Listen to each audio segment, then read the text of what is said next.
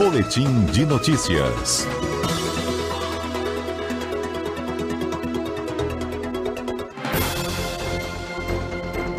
CBN Conexão Brasília com Rômulo Pinheiro.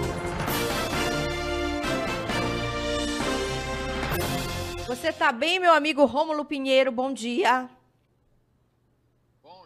dia, minha amiga Tatiane Lobato. Bom dia a todos os ouvintes da Rádio CBN Belém. Hoje nós estamos muito bem, muito embora o assunto de hoje não é. seja tão agradável assim. É, Mas, eu, eu tô sorrindo, é, Rômulo, antes da gente entrar nesse assunto extremamente difícil e delicado, é porque você está com uma plateia hoje aqui no estúdio da CBN te acompanhando na, na, na tua coluna. Eu, eu estou aqui, é, estão aqui na minha frente, né?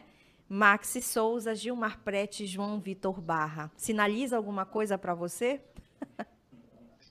É, sinaliza sim, né? É um assunto mais delicado ainda. Realmente, nós tivemos um evento no sábado não muito agradável, que é, recebi muitas mensagens, né? Pedindo para que eu não passasse mais perto de nenhum jogo do Paysandu Esporte Clube, mas o meu histórico ainda é muito bom, estive em grandes eventos aí e vitórias do bicolor estadual, então um tropeçozinho não vai atrapalhar. É nosso histórico aí, viu? É, é que o Rômulo, gente, para vocês que acompanham a programação da CBN, ele acompanhou, ele foi ao jogo no, no sábado, né? É, Aparecidense pois. e Paysandu. E aí ele mandou mensagem pra gente, né? Enfim, que tava lá animado. Mas é isso, Rômulo, a vida é essa. Segue agora, segue o jogo e vamos para a próxima rodada. Esse mês que vem eu vou estar tá aí em Belém, tá? E vou assistir os jogos aí e vou bater foto e vou mostrar para vocês que aqui é pé quente no papão, viu? Ó, tá combinado. Tá bom, valeu. Bom, Romulo, o tema que você traz para a gente hoje é muito difícil, muito difícil, delicado. É, CNJ, né, que é o Conselho Nacional de Justiça e o Ministério Público Federal abrem investigação para apurar a conduta da juíza que impediu um aborto previsto em lei. É o caso que envolve é, uma criança que recém completou 11 anos, né, Rômulo? Pois é, Tati. A notícia surgiu como uma bomba aqui nos meios jurídicos de Brasília e no Brasil inteiro, na verdade, revoltando não somente as pessoas que têm a, a atuação técnica na área, mas revoltando a população em geral. E a gente vai tentar fazer uma análise aqui, Tati, fugindo um pouco da questão de valores morais ou de pensamentos é, é, ético, éticos a respeito do assunto, éticos morais, na verdade, a respeito do assunto, para ficar numa questão mais técnica. Porque a gente sabe que hoje no Brasil uh, o aborto é crime previsto no Código Penal desde 1940, então isso aí é muito tranquilo de compreender. E essa semana a comunidade é, é, em geral ficou chocada com a situação da juíza, que lá em Santa Catarina é, usou de alguns tipos de artifícios, essas imagens vazaram para a grande imprensa, é, para tentar inibir ou coagir uma criança e seus familiares de impedir um aborto chamado legal. E isso, Tati, porque veja só uma coisa, uh, essa criança, ela foi violentada ah, no início, final do ano agora, início do ano desse ano, então ela sofreu um estupro, a criança tinha 10 anos de idade, correto? Ela fez 11 recentemente, Sim. já tinha sido violentada aos 10 anos de idade, e dessa gravidez, dessa violência estúpida, nas, ocorreu uma gravidez. Então, no Brasil, a regra é muito clara, no sentido de que pessoas, mulheres vítimas de estupro, não precisam de autorização judicial para interrupção da gravidez. Há a possibilidade, dentro do artigo 128 do Código Penal, do chamado aborto legal. Não se pune o um médico que interrompe a gravidez decorrente de estupro. E outra, neste caso específico, a gente, nós no direito dizemos que o estupro é presumido porque a vítima é menor de 14 anos. Ela tinha 10 anos de idade. Então não há nem que se falar em, em eventual vício de consentimento. Não havia. O, o, crime é claro, a violência é clara, é um absurdo. A violência foi imensa. Então, a, a, o primeiro ponto é que não havia necessidade de qualquer tipo de autorização judicial. Mas nesse caso houve, Tati, porque a família descobriu o que aconteceu, levou a criança ao hospital universitário lá da cidade, lá uma cidade de Santa Catarina, e o hospital se negou a fazer o procedimento sob a alegação de que ah, havia uma nota técnica do Ministério da, da, da, Ministério da Saúde, que de fato existe, em que eh, se orienta que até, 20, até após 20 semanas de gestação não se faça um procedimento em razão dos riscos à saúde. Mas veja que essa nota técnica, ela é uma mera nota que, de orientação, ela não está superior à lei. A lei prevê, inclusive, três situações do aborto que não pode ser punido, ou seja, o aborto legal. Uma é quando há um risco à saúde da, da gestante. E é, é esse caso. Porque a menina com 10 anos não tem estrutura nenhuma corporal para gerar uma criança. Então, já por si só, já seria possível.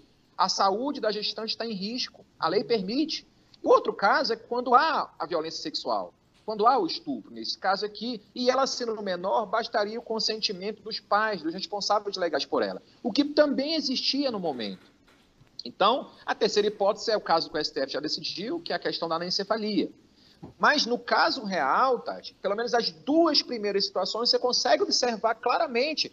Havia ali um crime claro, porque a menina era de 10 anos de idade grávida, com certeza não, qualquer leigo entende que ali houve um crime, e claro que a saúde da criança está em risco. E eu falo criança, a criança de 10 anos está plenamente em risco. Então não haveria qualquer motivo para o impedimento da, dessa interrupção da gravidez. Infelizmente, foi o que aconteceu. E aí a família procurou a justiça, porque o hospital se negou a fazer. E a família sem condições, e aí que está outra questão social, né? Porque a família sem condições, em havendo uma condição social melhor, não encontraria esse problema com certeza. Então, mais uma violência institucional praticada contra essa criança e contra a própria família dessa criança. E aí, procurou a justiça, que é o momento que é, em tese, o local adequado para tentar solucionar esses problemas, e encontrou um problema muito maior, que é essa violência institucionalizada mesmo. Os vídeos são. Claro que esses processos são sigilosos, então, esses vídeos vazaram, né? E, mas o fato maior é exatamente a violência contra essa criança, que sofreu já a primeira violência no estupro, sofreu a segunda violência quando foi impedida de fazer o aborto pelo hospital, e sofreu a terceira violência gravíssima, que foi pela própria magistrada e pela própria promotora que atuavam no caso.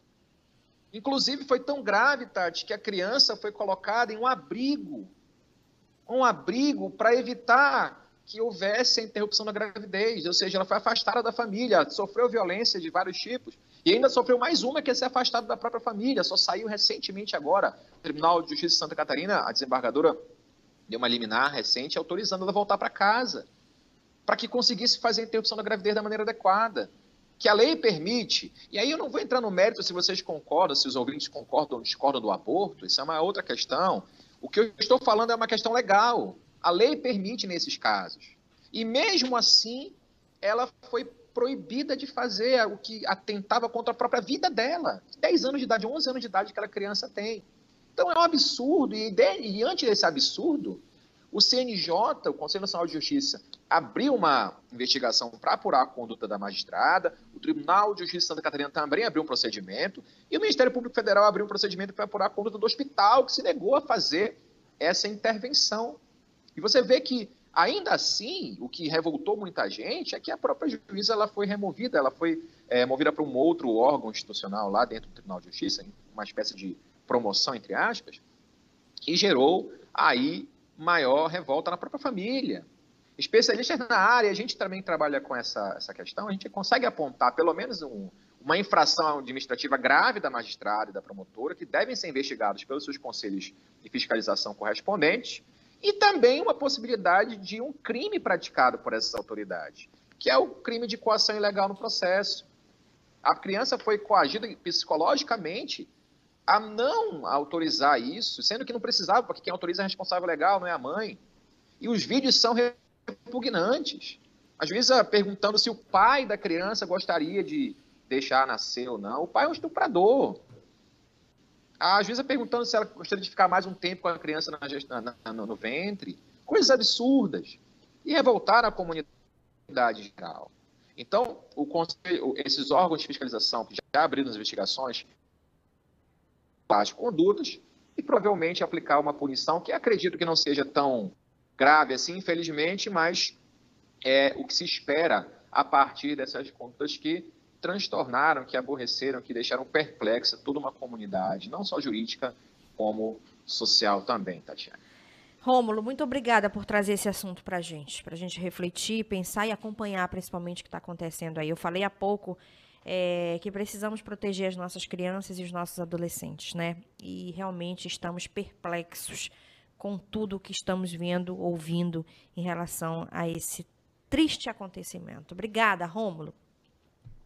Eu que agradeço, forte abraço. Esse pessoal que está secando o meu time aí, tô ligado nesses três aí, viu? Fiquem ligados aí. Vou, vou, vou, falar com vocês aí no estúdio, viu? Se preparem, semana que vem eu tô aí, viu? Tá. Venha, um sempre muito bem-vindo. Um abraço. 11h30, gente, repórter CBN.